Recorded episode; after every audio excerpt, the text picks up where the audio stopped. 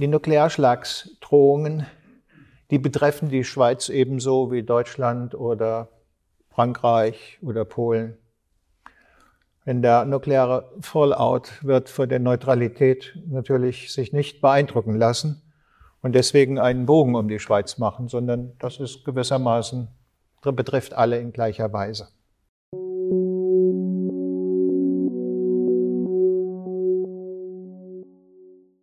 Willkommen beim Podcast des IWP, des Instituts für Schweizer Wirtschaftspolitik an der Universität Luzern. Der Ukraine-Krieg habe eine Zeitenwende eingeleitet, sagt Prof. Dr. Herfried Münkler in seiner Vorlesung vom 1. Februar 2023 an der Universität Luzern. Die USA können die Einhaltung der Regeln der alten Weltordnung nicht mehr garantieren, wie das nach dem Ende des Kalten Kriegs der Fall war. Neue revisionistische Mächte wie Russland, China oder die Türkei erheben Anspruch auf völkerrechtlich autonome Staatsgebiete. Dies birgt erhebliches Konfliktpotenzial, sagt Münkler. Welche Herausforderungen diese veränderte Weltlage für die Schweizer Neutralität bedeuten wird, erklärt der Politikwissenschaftler im Podcast. Herr Bundesrat, er ist noch nicht da, aber in fünf Minuten äh, soll er da sein. Er sei auch herzlich willkommen geheißen von meiner Seite, Herr Botschafter, Herr Staatssekretär, Herr Regierungsrat, Herr Divisionär, Herr Brigadier, Herr Dekan, Herren Prodekane, sehr verehrte Damen und Herren. Seit einem Jahr herrscht Krieg an Europas Ostflanke. Ein hybrider, also mit offenen und verdeckten Mitteln geführter Krieg. Ein Krieg, der uns die zerstörerische Gewalt von präzisen wie auch von grobschlächtigen Waffen vor Augen führt. Ein Krieg, der an die material- und menschenhungrigen Stellungs- und Grabenkämpfe in Flandern im Sommer 1916 während des Ersten Weltkriegs erinnert. Ein Krieg, der unermessliches Leid bei Kombattanten wie bei Zivilisten fordert. Krieg und Frieden, wie sich die Welt verändert und was das für die Schweiz bedeutet. So der Titel unseres heutigen Referats von Professor Herfried Münkler, den ich sehr herzlich in unserem Kreise willkommen heiße. Krieg und Frieden, diese dichotome Unterscheidung von politischer Ordnung und Kampf um diese politische Ordnung, erinnert nicht nur an Tolstois Monumentalwerk, den äh, meisterlich geschriebenen historischen Roman, der die napoleonischen Kriege zum Hintergrund hat. Krieg und Frieden, Krieg oder Frieden, diese fundamentale Frage hat natürlich auch enorme ökonomische Implikationen. Gemäß einer Zusammenstellung der Europäischen Bank für Wiederaufbau und Entwicklung dauerten die 700 Kriege, die haben das genau gezählt, der letzten 200 Jahre im Durchschnitt zweieinhalb Jahre. Während der Kriegsjahre brach das Sozialprodukt pro Kopf als Wohlstandsmaß um 10 Prozent ein und in den 20 gravierendsten Einbrüchen sogar um 50 bis 70 Prozent. Das sagen uns die emotionslosen Zahlen hinter der menschlichen Tragödie der Kriege. Viele Länder kämpfen auch Jahre nach dem Krieg noch mit einem demografischen Rückgang der Bevölkerung. Sie ringen mit Schulden, mit Inflation, mit Abwanderung, mit einem allgemeinen Vermögenszerfall. Krieg und Frieden ist der Forschungsgegenstand unseres heutigen Gasts, Professor Herfried Münkler. Und man darf den Referenten ohne Übertreibung als den wohl profundesten und profiliertesten Kenner dieser existenziellen Fragen der Politik bezeichnen. Zwei seiner Bücher sind besonders erwähnenswert, so meine ich. Im Dezember 2013 veröffentlichte er mit Der große Krieg, die Welt 1914 bis 1918 ein besonders bedeutendes Buch über den Ersten Weltkrieg. Münklers Werk nimmt dabei ähnliche Positionen ein wie jene des Cambridge-Historikers Christopher Clark, das Buch Die Schlafwandler, das die Kriegsschuld im Ersten Weltkrieg einer Neubewertung unterzieht. Es ist längst das Werk von Münkler wie auch das von Clark natürlich zu einem Standardwerk avanciert. Zu einem Werk, das übrigens auch die unrühmliche Rolle der Intellektuellen vor und nach dem Krieg nicht ausspart. Das soll von diesem Katheter der Universität aus kritisch angemahnt sein. Das andere Münklerbuch, das Buch von Ihnen, das ich gerne erwähne, ist jenes über den Dreißigjährigen Krieg. Europäische Katastrophe, deutsches Trauma, 1618 bis 1648, so der Titel. Der Dreißigjährige Krieg ist bis in die heutigen Tage eigentlich Inbegriff für einen nicht enden wollenden Schrecken, einen nicht enden wollenden Schrecken von Mord und Verwüstung, tief im kulturellen Verständnis der Deutschen verankert und kunsthistorisch verewigt. Münkler interessiert sich im Besonderen, wenn ich das richtig rezipiert habe, für den Friedensschluss. Und da finden sich Sätze, die heute einen besonderen Klang haben, gerade auch für Schweizer Ohren.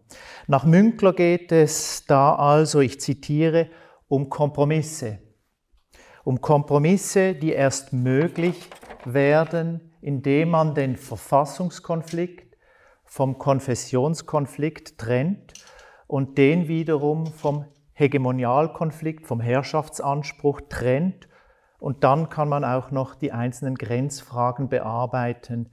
Das ist die fundamentale Leistung dieses Friedens, so die, das Zitat von Herfried Münkler. Aber Achtung, Herfried Münkler sagt weiter, so mancher glaubt dann, na ja, das sei dann so ein ewiger Friede und alle Kriege seien beendet. Das ist er ja gerade nicht gewesen, dieser westfälische Friede, sondern er schafft im Prinzip eine neue Ordnung. Er, er, schafft Staatlichkeit. Also man kann sagen, die Staaten werden zu Monopolisten der legitimen und der faktischen Kriegführungsfähigkeit. Und dadurch, das ist aus meiner, aus meiner Sicht der zentrale Satz, dadurch werden Krieg und Frieden sauber voneinander getrennt. Münklers Fazit, ordentliche Kriege sind verlustärmere Kriege, denn Interessen sind kompromissfähig, absolute Werte sind es nie. Ob schon die Schweiz im Dreißigjährigen Krieg beinahe unversehrt blieb, hat dieser Krieg auch für uns eine große Bedeutung, für unser Staats- und Selbstverständnis.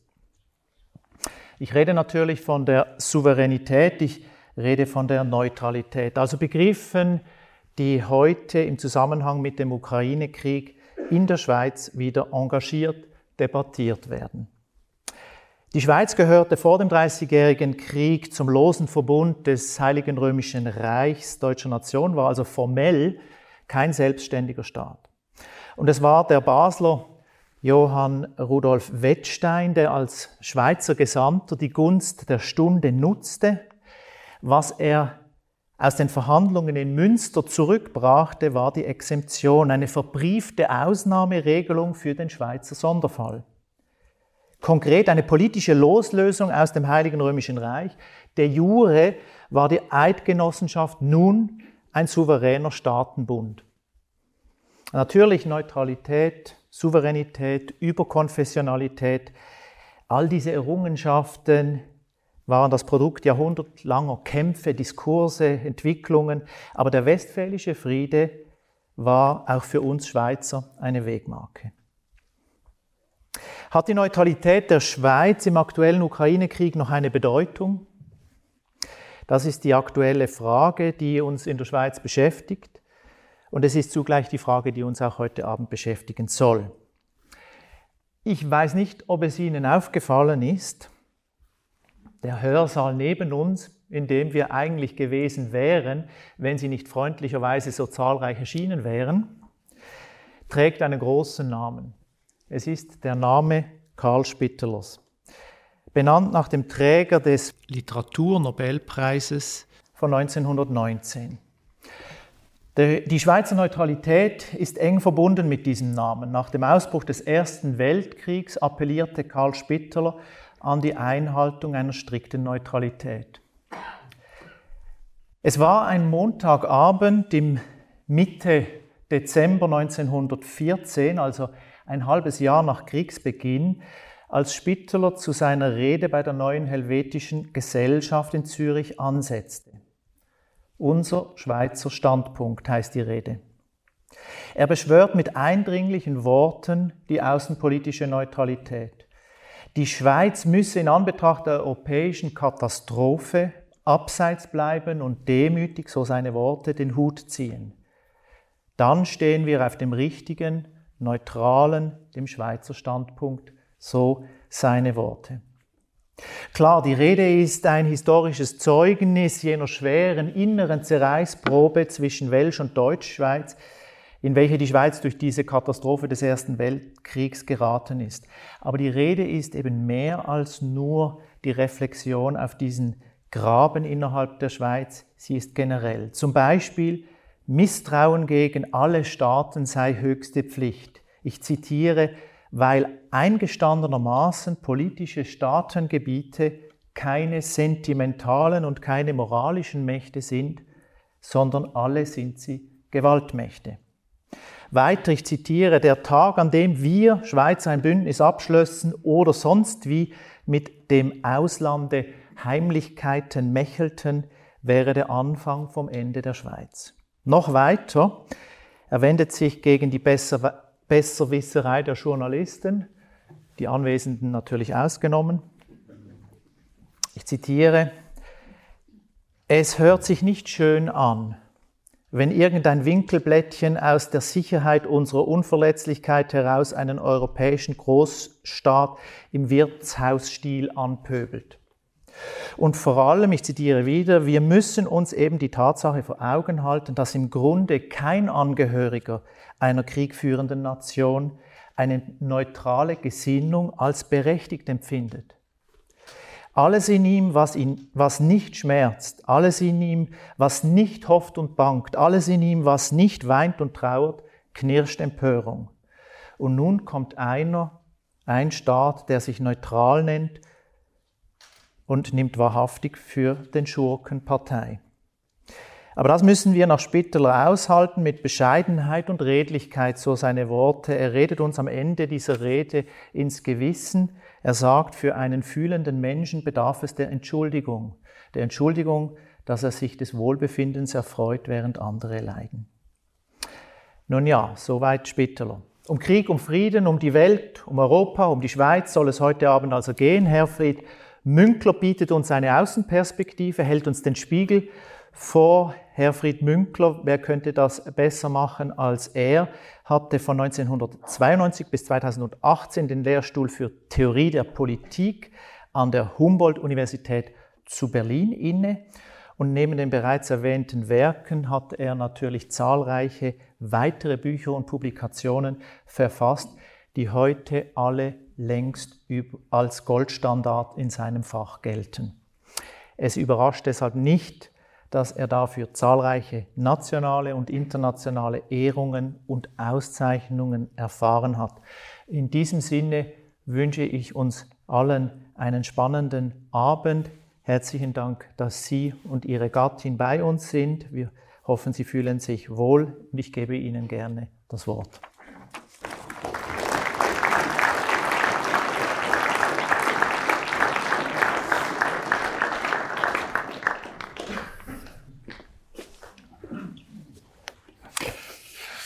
Wenn man so eingeführt wird, dann fällt es schwer, gewissermaßen das Niveau der Erwartungen zu halten, nicht? Und äh, beobachte das eigentlich immer mit Entsetzen, wie bei meiner Vorstellung die Latte immer höher gelegt wird und äh, ich mich frage, wirst du das überhaupt schaffen, da drüber zu kommen? Ich habe mir vier Punkte aufgeschrieben, über die ich äh, sprechen will. Der erste beschäftigt sich nicht nur mit Krieg und Frieden, sondern mit drei großen Veränderungen der, des letzten Jahrzehnts oder des letzten Jahrhunderts. Die will ich im zweiten etwas genauer ausleuchten. Im dritten werde ich dann wesentlich über den Ukraine-Krieg, seine Hintergründe und die Probleme seiner Beendigbarkeit sprechen, um im vierten letzten Punkt die wahrscheinlich viele von Ihnen, wenn Sie sagen, einen politischen Impetus haben, wichtigste Frage anzugehen, was bedeutet das für die Schweiz? Das ist für mich nicht so ganz einfach, diese Frage ähm, aufzunehmen, weil ich nun mal ein, aus der Bundesrepublik Deutschland komme, wie Sie ja auch an meiner Sprache hören. Und ähm, aber ich habe gedacht, man kann über das Thema Krieg und Frieden nicht sprechen und feige sein und sagen, okay, aber dieses Thema lasse ich weg, ähm, als mir das vorgeschlagen worden ist. Und deswegen habe ich äh, mich entschlossen, das als vierten Punkt auch tatsächlich so wie erwartet zu behandeln. Beginne mit dem ersten Punkt. Hier will ich drei Faktoren herausstellen, die in jüngster Zeit die Welt verändert haben und äh, die man zusammennehmen muss, äh, wenn man eine Vorstellung bekommt, was denn die Veränderungen sind, die uns beschäftigen. Nämlich zunächst einmal die Covid-19-Pandemie, bei der nach wie vor die Ungewissheit besteht, ob es sich, wie gerne gesagt wird, um eine Jahrhundertpandemie gehandelt habe, also etwas, das in dieser Form im 21. Jahrhundert es so wahrscheinlich nicht noch einmal geben wird oder ob es womöglich der Auftakt zu einem Jahrhundert der Pandemien äh, gewesen ist. Das heißt, dass wir uns darauf einstellen müssen, mit solchen Herausforderungen immer wieder konfrontiert zu werden. Was heißt, dass wir gut beraten sind, wenn wir uns darauf vorbereiten. So dann der russische Angriffskrieg gegen die Ukraine, der das Konzept Frieden schaffen mit immer weniger Waffen auf Jahrzehnte hin, kann man wohl sagen, erledigt hat und in dessen Folgen sich die europäische Sicherheitspolitik remilitarisieren wird und es jetzt bereits äh, zu einem Wachstumsschub in der Rüstungsindustrie gekommen ist. Das wiederum heißt, dass militärische Macht im Portfolio der Machtsorten und zwar nicht irgendwelcher Staaten, sondern großer geopolitisch relevanter Akteure, wieder eine größere Rolle spielen wird als bisher. Man kann vielleicht sagen, Portfolio der Machtsorten gibt es vier Machtsorten, nämlich äh, politische, wirtschaftliche, kulturelle und militärische Macht. Man kann darüber streiten, ob politische Macht das Produkt aus den anderen dreien ist oder ob sie nebeneinander geordnet sind. Aber das ist egal. Jedenfalls äh, diese Unterscheidung, die auf Madelmern zurückgeht, ist äh, in unserem Zusammenhang wichtig, weil ja, die meisten von uns eigentlich äh, die letzten drei Jahrzehnte davon ausgegangen sind, dass militärische Macht immer weniger wichtig wird nicht nur bei uns in Deutschland, sondern auch bei Ihnen in der Schweiz, sonst hätten Sie ja nicht die Leopardpanzer irgendwo in der Ostschweiz ausgemustert. Also immer weniger wichtig wird und äh, wirtschaftliche Macht in hohem Maße an die Stelle dessen tritt.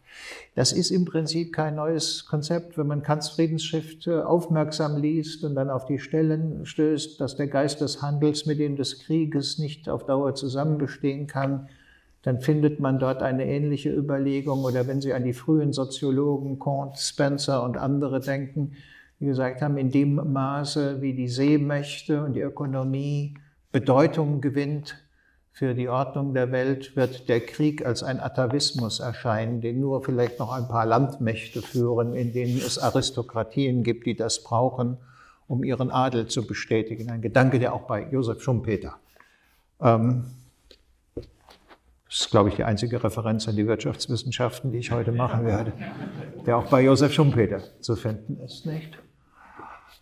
Ähm, aber wir haben halt gedacht, ähm, was diese Leute mal entworfen haben, ist nicht sozusagen das Auf und Ab von Ideen und deren Scheitern, sondern wir haben sie kurzerhand zu Vordenkern der gegenwärtigen Entwicklung gemacht und uns darauf verlassen, dass diese Prozesse laufen werden. Ich glaube, wir sind jetzt wieder an einem Punkt, wo wir enttäuscht werden, militärische Macht wird eine große Rolle spielen in der nächsten Zeit. Und dabei wird die Frage, inwieweit sich die Europäer auf den militärischen Schutz der USA noch wirklich werden verlassen können, diese Frage muss offen bleiben. Die hat etwas mit Wahlentscheidungen innerhalb der USA zu tun.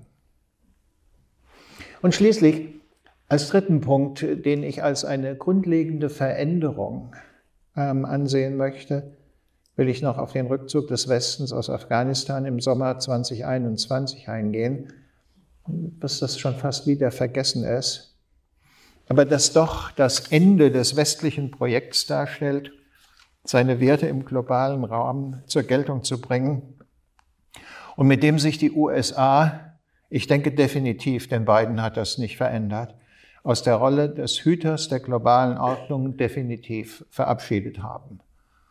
Und das ist eine Veränderung, die weitreichende Folgen haben wird. Eine Ordnung, die normativ auf einen Hüter angewiesen ist, die aber keinen Hüter hat. Die also ein hohes Risiko des Scheiterns an dem Defizit des Hüters läuft. Indem sich die USA aus dieser Rolle und dieser Funktion verabschiedet haben, ist auch die kurze Zeit vorbei, in der wir von so etwas wie einer Schutzverantwortung der Weltgemeinschaft für das Leben und die Entfaltungsmöglichkeiten der Menschen in zerfallenden oder zerfallenen Staaten, Failed States, ausgegangen sind, in der wir also in gewisser Hinsicht Menschheit als ein relevantes Kollektivsubjekt gedacht haben. An die Stelle dessen werden sehr viel stärker wieder die Interessen von Staaten treten. Da sind vielleicht ein paar melancholische Überlegungen am Anfang, die aber deutlich machen sollten, sollen, dass wir ähm, nicht nur in dem Sinne Zeitenwende, 100 Milliarden Sondervermögen Bundeswehr uns bewegen, äh, sondern dass sich die Konstellationen für alle und jeden oder jede verändert haben. Schauen wir uns mein zweiter Punkt, die Folgen dieser Veränderung etwas genauer an. Im Gefolge der Lieferkettenprobleme, die durch die Pandemie und die diversen Formen ihrer Bekämpfung respektive Eindämmung entstanden sind, ist das Projekt einer global vernetzten Wirtschaft ziemlich in Misskredit geraten. Das ist auch für die Frage von Krieg und Frieden relevant, denn in gewisser Hinsicht war einer der zentralen Punkte der Atlantikcharta, das ist 1941 Churchill und Roosevelt, die Vorstellung, dass ein Kampf um Einflussgebiete, Kampf der großen Mächte um Einflussgebiete, also das war naheliegend mitten im Zweiten Weltkrieg, ein Kampf auch um den Zugriff auf Rohstoffe, unnötig gemacht wird, indem man einen freien Welthandel organisiert. Also sozusagen dieses Projekt einer verflochtenen, tief vernetzten Wirtschaft mit entsprechenden Handelsketten gedacht als ein Projekt der Pazifizierung von politischen Akteuren, die nicht mehr unter den Zwang sich gestellt sehen, für bestimmte Rohstoffe Gebiete erobern zu müssen oder aber Märkte zu öffnen, indem sie Commodore Perry in Japan gewissermaßen die Tür zu geschlossenen Räumen eintreten. Dieses Konzept hat in vieler Hinsicht erst in den letzten 30 Jahren seine volle Wucht entfaltet, aber es ist in Misskredit geraten. Und man muss in mancher Hinsicht mit Gründen darüber nachdenken, ob es nicht erforderlich ist, die Herstellung etwa von bestimmten Grundstoffen für Medikamente wieder nach Europa zurückzuverlegen, vielleicht nicht in jedes europäische Land, aber doch so, dass es im EU-Raum oder ich, da ich ja in der Schweiz bin, sage ich jetzt mal im Schengen-Raum verfügbar ist. Dieser Gedanke ist dann relativ bald und schnell auf Halbleiter, Batteriezellen und vieles mehr ausgeweitet worden. Und die Lieferprobleme in der Auto Automobilindustrie etwa haben das Konzept des Just-in-Time in Frage gestellt und eine begrenzte Lagerhaltung wieder attraktiv gemacht. Sozusagen entgegen den Ratschlägen der Betriebswirte. Kurzum, die Verwundbarkeit der globalen Lieferketten, die Verwundbarkeit des Konzepts einer tiefen wirtschaftlichen Verflechtung ist mit einem Schlag erfahrbar geworden. Und sie hat eine Politik der gewissen Autarkie beziehungsweise der Herstellung von Autarkiefähigkeit Europas wieder nahegelegt, ohne die eine strategische Autonomie, der Lieblingsbegriff von Frau Merkel, nun einmal nicht zu haben ist. Das haben wir ja gemerkt im Umgang mit der Abhängigkeit von russischen Rohstoffen und vor allen Dingen Energieträgern. Der Westen ist dadurch enger zusammengerückt. Und vor allen Dingen geht es jetzt auch darum, Durchhaltefähigkeit zu erhöhen. Das heißt aber letzten Endes auch die Fähigkeit des Aushaltens von Kriegen, die indirekt oder direkt den Westen betreffen.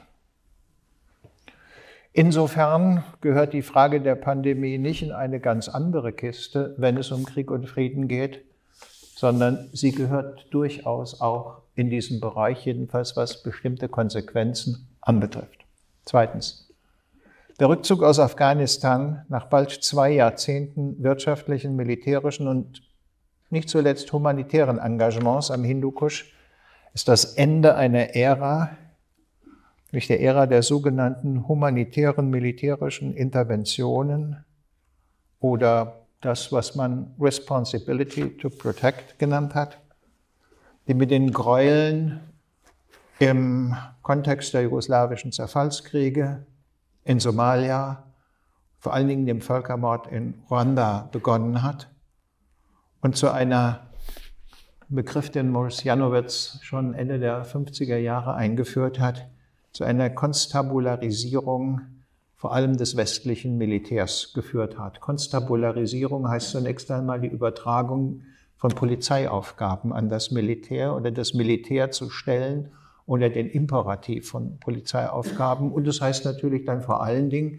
Zusammenhang der Auslandsaufsätze, Privileg leichter Infanterie, schwere Infanterie, sprich Panzergrenadiere, braucht man eigentlich nicht mehr. Sozusagen die klassische Waffe des Kalten Krieges, aber sozusagen Fallschirmjäger, Gebirgsjäger, andere Jägereinheiten natürlich. Das ist auch gewissermaßen der Hintergrund der Veränderung der Streitkräfte überall in Europa. Also Sie haben ja vielleicht gesehen, dass also die Belgier auch ihre Leopard-Panzer verkauft haben an einen eigentümlichen Waffenhändler, ähm, der die relativ günstig erworben hat und sie jetzt äh, teuer veräußern will. Okay, das ist halt wirtschaftliches Verhalten. Die Vorstellung, das ist Gerät, das man nicht mehr braucht, weil wir ja, Formulierung, die Helmut Kohl gerne im Mund geführt hat, von Freunden umzingelt sind. Militärische und wirtschaftliche Macht sollten obendrein den Verfallsprozess von Staaten an der Peripherie der Wohlstandszonen stoppen und damit einen Beitrag zur Begrenzung von Migrationsbewegungen infolge innergesellschaftlicher Kriege leisten. Das war sicherlich ein immer wieder begleitender Gedanke, den man so nicht formuliert hat, sondern hat das sozusagen in der Politik dann schön geredet, indem man gesagt hat, man muss die Probleme dort lösen, wo sie entstehen, also verhindern, dass etwa durch Bürgerkriege oder bestimmte terroristische Organisationen ähm, Migrationsbewegungen in Gang gesetzt werden. Man kann sagen, das ist weitgehend vorbei. Nach dem Scheitern in Afghanistan, das das Vorzeigeprojekt dessen gewesen ist, wird es allenfalls noch sporadisch der Fall sein, und zwar dann, wenn relevante Staaten starke ökonomische Interessen in bestimmten Räumen haben. Und diese Auseinandersetzung, kann man sagen, ist in Teilen Westafrikas entbrannt. Nicht? Sozusagen die russische Gruppe Wagner, die dort zugange ist, Franzosen, aber auch deutsche Einheiten, die noch zugange sind teilweise, die aber wohl abgezogen werden. Das ist ein Konflikt, der sicherlich in den nächsten Jahren und Jahrzehnten an Bedeutung gewinnen wird. Und ähm, es wird sich zeigen, ob man sagen kann, dieser Bereich ist für uns als Europäer nicht weiter interessant und den überlassen wir sich selbst und äh, den Russen. Oder aber, ähm, dass man da mit entsprechenden Maßnahmen von Militärputsch, die man dann selber inszeniert, ähm, versuchen wird, Einfluss zu gewinnen. Also, Stabilisierungseinsätze des Militärs werden sich, wenn sie überhaupt stattfinden, nicht mehr um die Werte des Westens drehen, sondern nach Maßgabe der Interessen von Staaten stattfinden. Schließlich hat der russische Angriff auf die Ukraine dazu geführt, dass sich die Perspektive, Frieden zu schaffen mit immer weniger Waffen, innerhalb weniger Monate gleichsam in Luft aufgelöst hat und eben vieles andere mehr, unter anderem auch die Idee einer internationalen Verhaltenssteuerung mit wirtschaftlicher Macht, also einem Regime von Sanktionen und Gratifikationen wesentlich ökonomischer Art, keine Bedeutung mehr hat in solchen Großkonflikten. Das war für den Westen, zumal für die Europäer, auch deswegen so attraktiv. Also die Vorstellung, wir ersetzen den Gebrauch militärischer Macht, die gegen eine Atommacht sowieso keinen Sinn hat, würde Jürgen Habermas gesagt haben, wenn Sie den Artikel in der SZ gesehen haben. Durch wirtschaftliche Macht und versuchen gewissermaßen die Russen daran zu interessieren, diese, diese wirtschaftliche Verflechtung mitzutragen, um auf diese Weise würde ich das pointieren, politische, Verhandelt, politische Verhaltenssteuerung mit relativ kostengünstigen Mitteln betreiben zu können. Denn man kann sagen, wirtschaftliche Macht haben ja die westlichen Staaten, die ist da, die muss man nicht eigens schaffen. Wohingegen der Aufbau militärischer Macht so etwas wie eine unproduktive Ausgabe ist. Zumal dann, wenn man sagen muss, dieses Militär ist dazu da, sicherzustellen, dass es nie eingesetzt wird. Nicht? Also sozusagen, man schafft etwas zur Vermeidung des Ernstfalls, aber das sind natürlich Kosten, die man zusätzlich hat. Indem man das alles in Grenzen gehalten hat, ist das entstanden, was nochmal Helmut Kohl gerne Friedensdividende genannt hat. Also Geld, das nicht andersweitig ausgegeben wird und das man verwenden kann für den Ausbau des Sozialsystems, für die Abfederung der, das war ja in den 90er Jahren eine große Herausforderung, der sozioökonomischen Verwerfungen infolge des Umbaus der Planwirtschaften Mittel- und Osteuropas, aber auch für Infrastrukturinvestitionen im eigenen Land.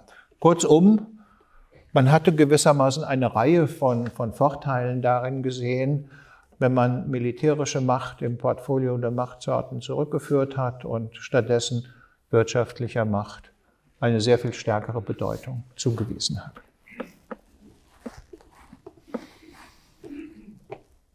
Das ist mit der neuerlichen Orientierung an Landes- und Bündnisverteidigung, also mit dem Wiederaufbau von Panzereinheiten, Panzergrenadiereinheiten, also dem allem, was vorher mit dem Umbau in eine Einsatzarmee verschwunden ist, vorbei. Das kostet richtig Geld. Und das heißt auch, im Zusammenhang mit anderen Faktoren, dass wir den Höhepunkt unseres Wohlstands auf lange Zeit hin überschritten haben. Solches in die Bevölkerung hinein zu kommunizieren, ist eine politische Herausforderung, zumal dann, wenn es durch rechts- wie linkspopulistische Einwürfe permanent konterkariert wird. Die sozialen Verwerfungen infolge Pandemie und Ukraine-Krieg werden vermutlich von politischen Spaltungen innerhalb der westlichen Länder begleitet, die das Ende des ruhigen Fahrwassers in Europa während der letzten drei Jahrzehnte markieren. Vielleicht, vielleicht. Jedenfalls wird man sich darauf einstellen müssen. Drittens. Kurzfristig dominiert freilich äh, die Frage, die Agenda, wie der Krieg in der Ukraine beendet werden kann. Wie mit einem aggressiv agierenden Russland umzugehen ist. Wie der Raum vom Kaukasus bis zum Westbalkan langfristig pazifiziert und politisch stabilisiert werden kann.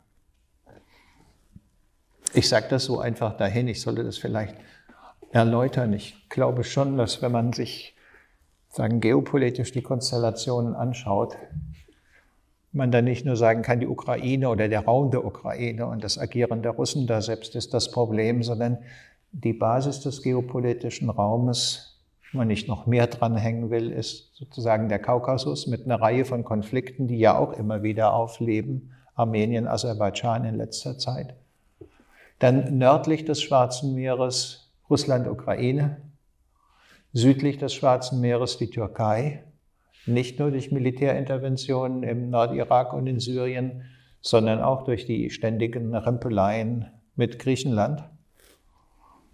Und wenn weder die Türkei noch Griechenland ein paar von ihren Leopardpanzern abgeben wollen, dann hat das natürlich auch den Grund, dass sie die glauben zu brauchen, um gegeneinander agieren zu können, wiewohl sie demselben Bündnissystem angehören. Also, ich würde sagen, dieser Raum, zu dem dann schließlich noch der gesamte Raum der jugoslawischen Zerfallskriege gehört, also vielleicht bis Bosnien-Herzegowina, vielleicht auch darüber hinaus, der wird die große geopolitische Herausforderung der Europäer sein. Letzten Endes auch der Schweiz. Da wird man sich nicht drum drücken können. Und das ist ein riesiger Raum und die Gelder, die bislang dorthin geschickt worden sind, um hm, die Leute da selbst äh, dazu zu bringen, den Finger von der Kalaschnikow zu lassen, ähm, werden ein Bruchteil dessen sein, um diesen Raum, den ich eben beschrieben habe, zu stabilisieren. Also das jedenfalls Krieg Ukraine beenden, Raum äh, Westbalkan pazifizieren und politisch stabilisieren ähm, und langfristig mit einem aggressiven Russland umgehen, sind die drei miteinander verbundenen Fragen, die zwar einzeln bearbeitet werden müssen, die aber in politiktheoretischer Perspektive natürlich aufs engste miteinander verknüpft sind. Denn wenn alle Welt darüber spricht, oh Gott, der Putin könnte vielleicht ja demnächst Estland, Lettland und Litauen angreifen, dann glaube ich das nicht, denn seine militärische Situation ist nicht so, dass er sich unbedingt eine weitere Front wünschen würde und brauchen könnte. Aber sozusagen die Männerfreundschaft Putin-Erdogan, die zu bespielen, das wäre nicht unattraktiv. Oder den Präsidenten Vucic in Belgrad dazu zu bringen, die Probleme, die man dort hat mit dem Kosovo und mit der Republika Srpska hochzuziehen.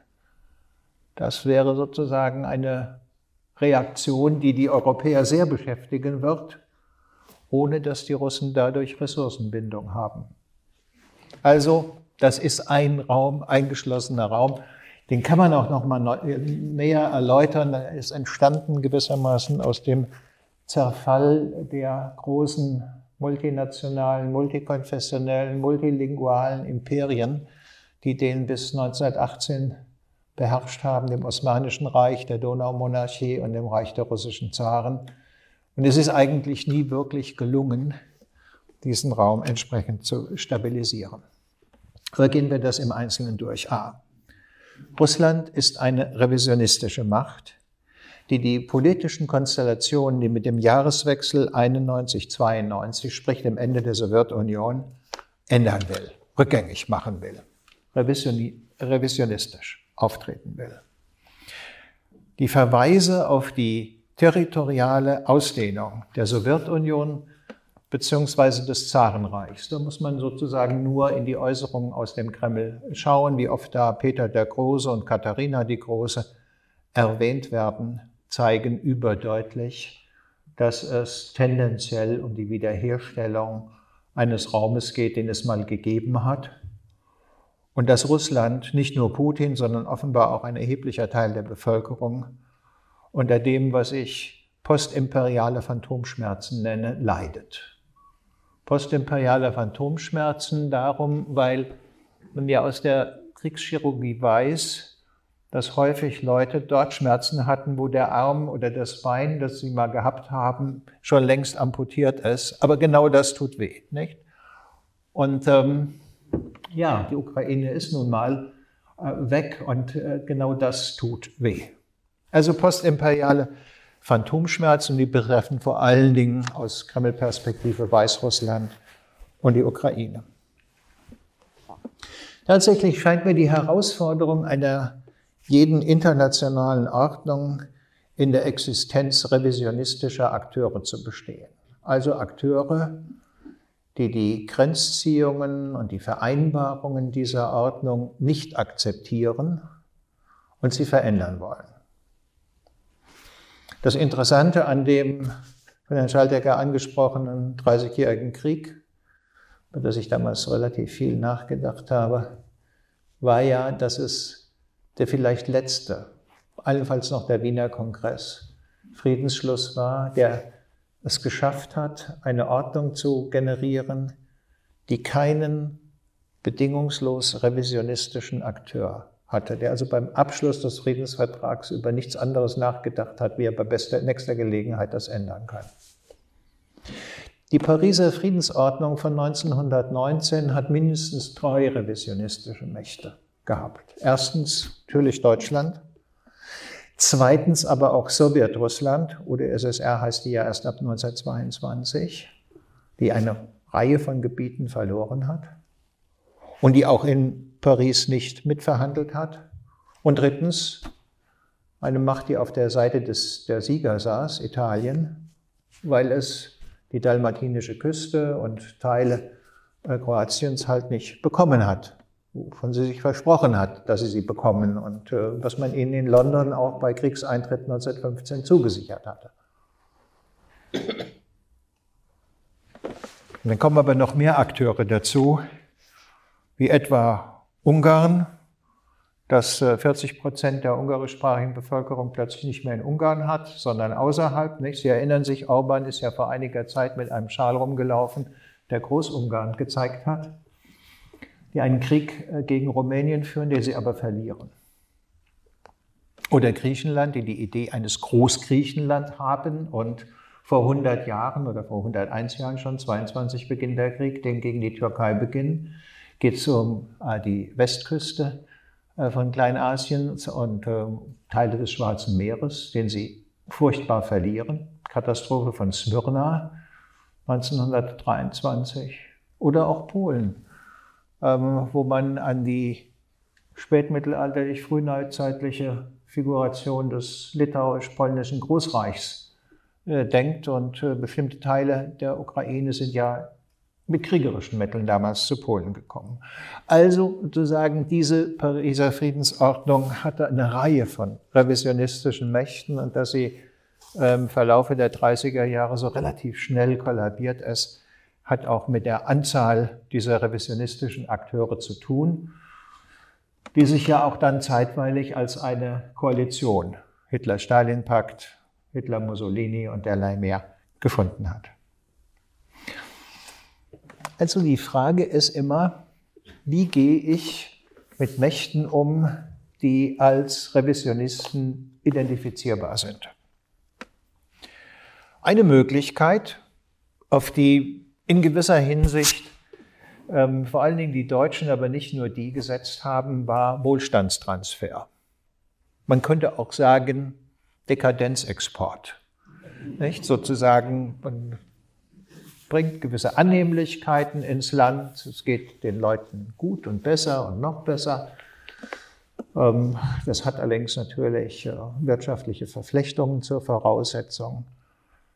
Also in gewisser Hinsicht äh, hat das den Namen Nord Stream 1 und Nord Stream 2 Wohlstandstransfer. In der Erwartung und in der Hoffnung, auf diese Weise ähm, in einer relevanten Gruppierung der russischen Bevölkerung, vor allen Dingen im Mittelstand, dafür zu sorgen, dass die gar kein Interesse daran haben, einen Krieg zu führen, der diesen gerade jetzt erreichten Wohlstand gefährden wird. Man kann sagen, das hat mit den Deutschen nach 1919 nicht funktioniert. Zu viele Wirtschaftskrisen.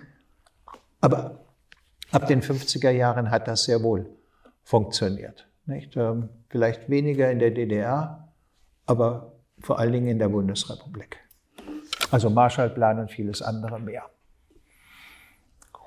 Und das erklärt vielleicht auch ein bisschen, warum man in der Bundesrepublik so begeistert war eigentlich von diesem Plan. Denn man hatte ja gewissermaßen seine Wirkung, seine Effektivität am eigenen Leibe erfahren und ist in großer Gelassenheit eine postheroische Gesellschaft geworden. Unterschied zu der heroischen Gesellschaft, die in den Filmen von Leni Riefenstahl ja ganz gut zu beobachten ist. Die zweite Möglichkeit ist Appeasement. Man kommt den potenziellen Revisionisten entgegen.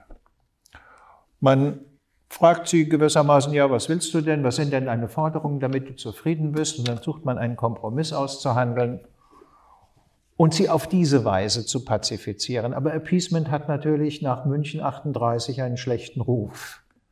Aber vielleicht hätte es nicht so einen schlechten Ruf, wenn Chamberlain nicht gesagt hätte, äh, man habe in München den Frieden für das Jahrhundert gerettet.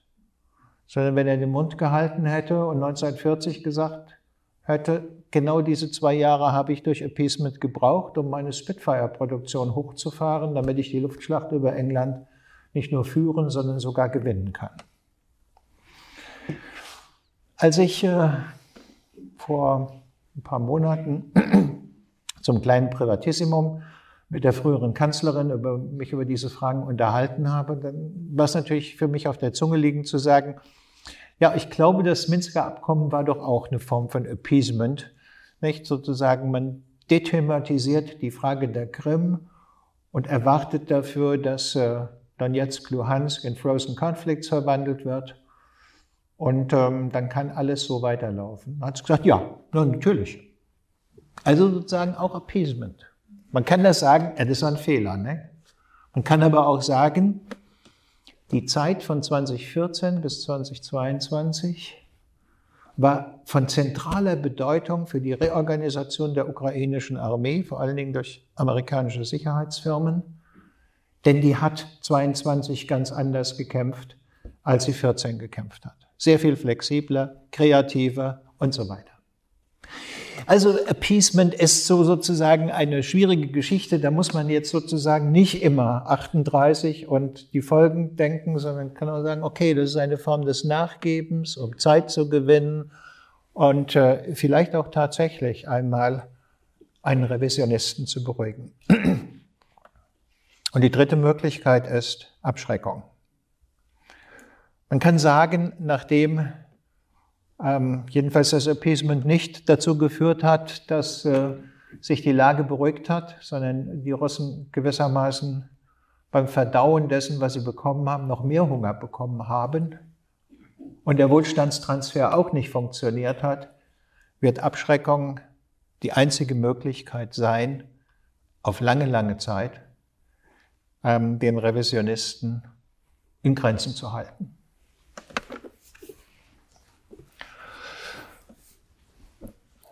Russland aber ist nicht der einzige Revisionist, sondern ich habe ja schon angedeutet, die Türkei, die seit der zweiten Hälfte der Ära Erdogan unter der AKP eine neo-osmanische Politik macht. Neo-osmanisch heißt also in Orientierung an dem einstigen Osmanischen Reich, deswegen verstehen die sich auch in mancher Hinsicht so gut. Und daneben halt vor allen Dingen Serbien, der Verlierer der jugoslawischen Zerfallskriege. Deswegen dieser Raum ums Schwarze Meer, von dem ich gesprochen habe, der die sicherheitspolitische Herausforderung der Europäer in den nächsten Jahrzehnten sein wird. Letzter Spiegelstrich unter dem dritten Punkt. Wie lässt sich der Ukraine-Krieg eigentlich beenden? Also es gibt ja da immer wieder Leute, vermutlich auch in der Schweiz, die sagen, man muss die Waffen zum Schweigen bringen, damit die Diplomaten wieder miteinander reden. Ich glaube aber, dass äh, ein solcher Switch nicht funktionieren wird. Und ähm, in den beiden Büchern über den Ersten Weltkrieg und den Dreißigjährigen Krieg hat mich diese Frage sehr beschäftigt. Wie schaffen die das, ähm, den einen Krieg zu beenden?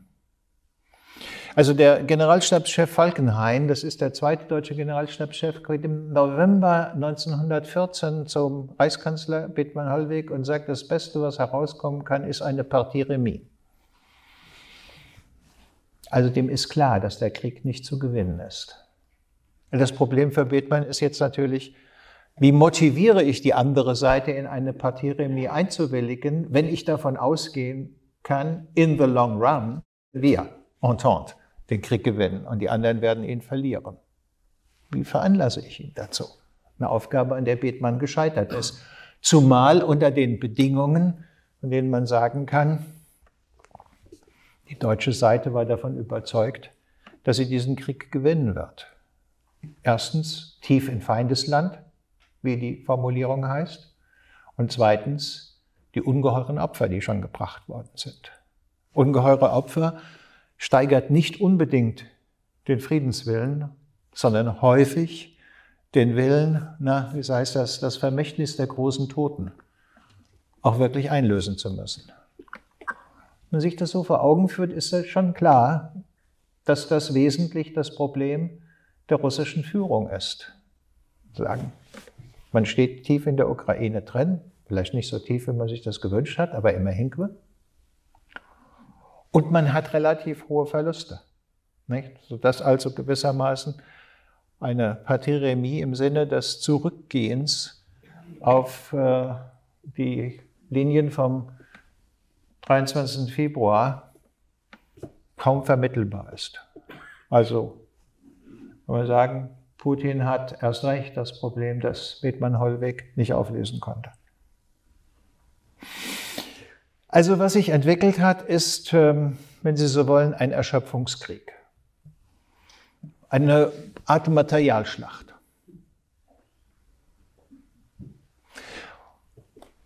Und das heißt sozusagen, der Weg zu Verhandlungen, die mehr sind als gewissermaßen nur eine Fortsetzung von Kriegshandlungen, bei deren Fortlaufen, in dem auch noch Diplomaten miteinander verhandeln, besteht darin, dass Russland realisieren muss, dass es seine Ziele nicht erreichen kann oder dass der weitere Versuch, sie zu erreichen, zu selbstruinösen Kosten nur möglich ist. Und das heißt entsprechende Befähigung der ukrainischen Armee. Damit ist es aber natürlich nicht getan. Die Russen erkennen, dass ihre Kriegsziele nicht erreichbar sind, sondern umgekehrt muss auch der Ukrainer die Möglichkeit gegeben werden, in irgendeiner Weise kompromissfähig zu sein. Das ist nicht ganz leicht, weil sie ja der angegriffene Akteur ist, nicht? Und sozusagen, dass jedem Präsidenten schwerfallen wird, zu sagen, na ja, gut, also wir akzeptieren jetzt den Verlust der Krim und wir akzeptieren den Verlust gewisser Teile des Donbass, aber dann ist äh, dafür Frieden. Denn dann kommt natürlich die Frage nach dem Vermächtnis der vielen Gefallenen. Und dann steckt er in einer Zwickmühle drin. Ich glaube, dass man das nur hinbekommen kann, wenn der Westen, nicht unbedingt die Schweiz, wir sind ja nicht in der NATO, ähm, aber die NATO-Länder der Ukraine Sicherheitsgarantien geben, die sicherstellen, dass bei einem Waffenstillstand, Friedensvertrag wird es sowieso vorerst nicht geben, aber bei einem Waffenstillstand, die russische Seite nicht nach einiger Zeit, wo sie ihre Kräfte reorganisiert hat und derlei mehr den Krieg wieder aufnimmt. Was heißt sozusagen, beim nächsten Mal würden die Russen das tun, wären die NATO-Staaten Kriegspartei.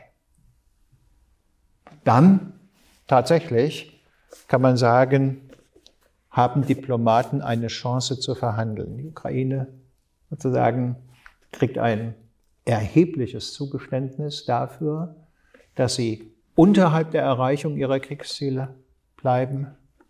Und den Russen wird klar gemacht, dass sie ihre Kriegsziele, ja sehr viel weiter sind als das bisschen, was sie da jetzt erobert haben, nicht erreichen können. Das kann aber noch lange dauern. Nicht? Äh, Die Verhandlungen in Münster und Osnabrück wurden geführt, während die Kampfhandlungen weitergingen. Ging die ganze Zeit weiter. Die haben vier Jahre verhandelt und die ganze Zeit ist Krieg geführt worden. Nur als dann sozusagen, nachdem die katholische Seite oder die kaiserliche Seite, die spanische Seite mehrere schwere Niederlagen hintereinander erlitten hat, wechselt allmählich die Bereitschaft, doch in Münster zu unterzeichnen.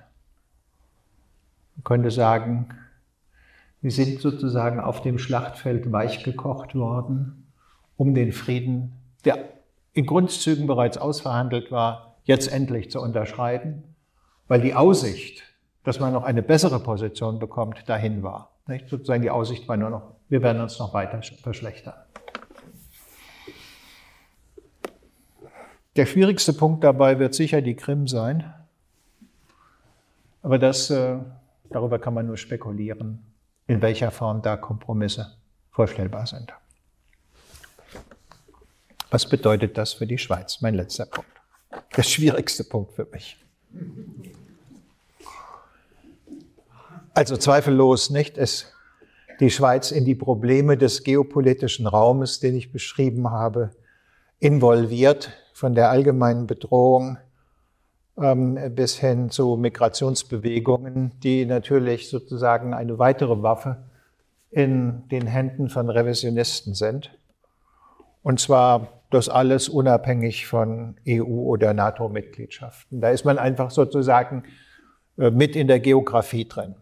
Das äh, wissen Sie aber selber ziemlich genau. Es ist zugleich aber auch durch Entscheidungen der EU und der NATO betroffen. Gleichgültig, ob das auf eine Entschärfung oder eine Zuspitzung der Lage hinausläuft.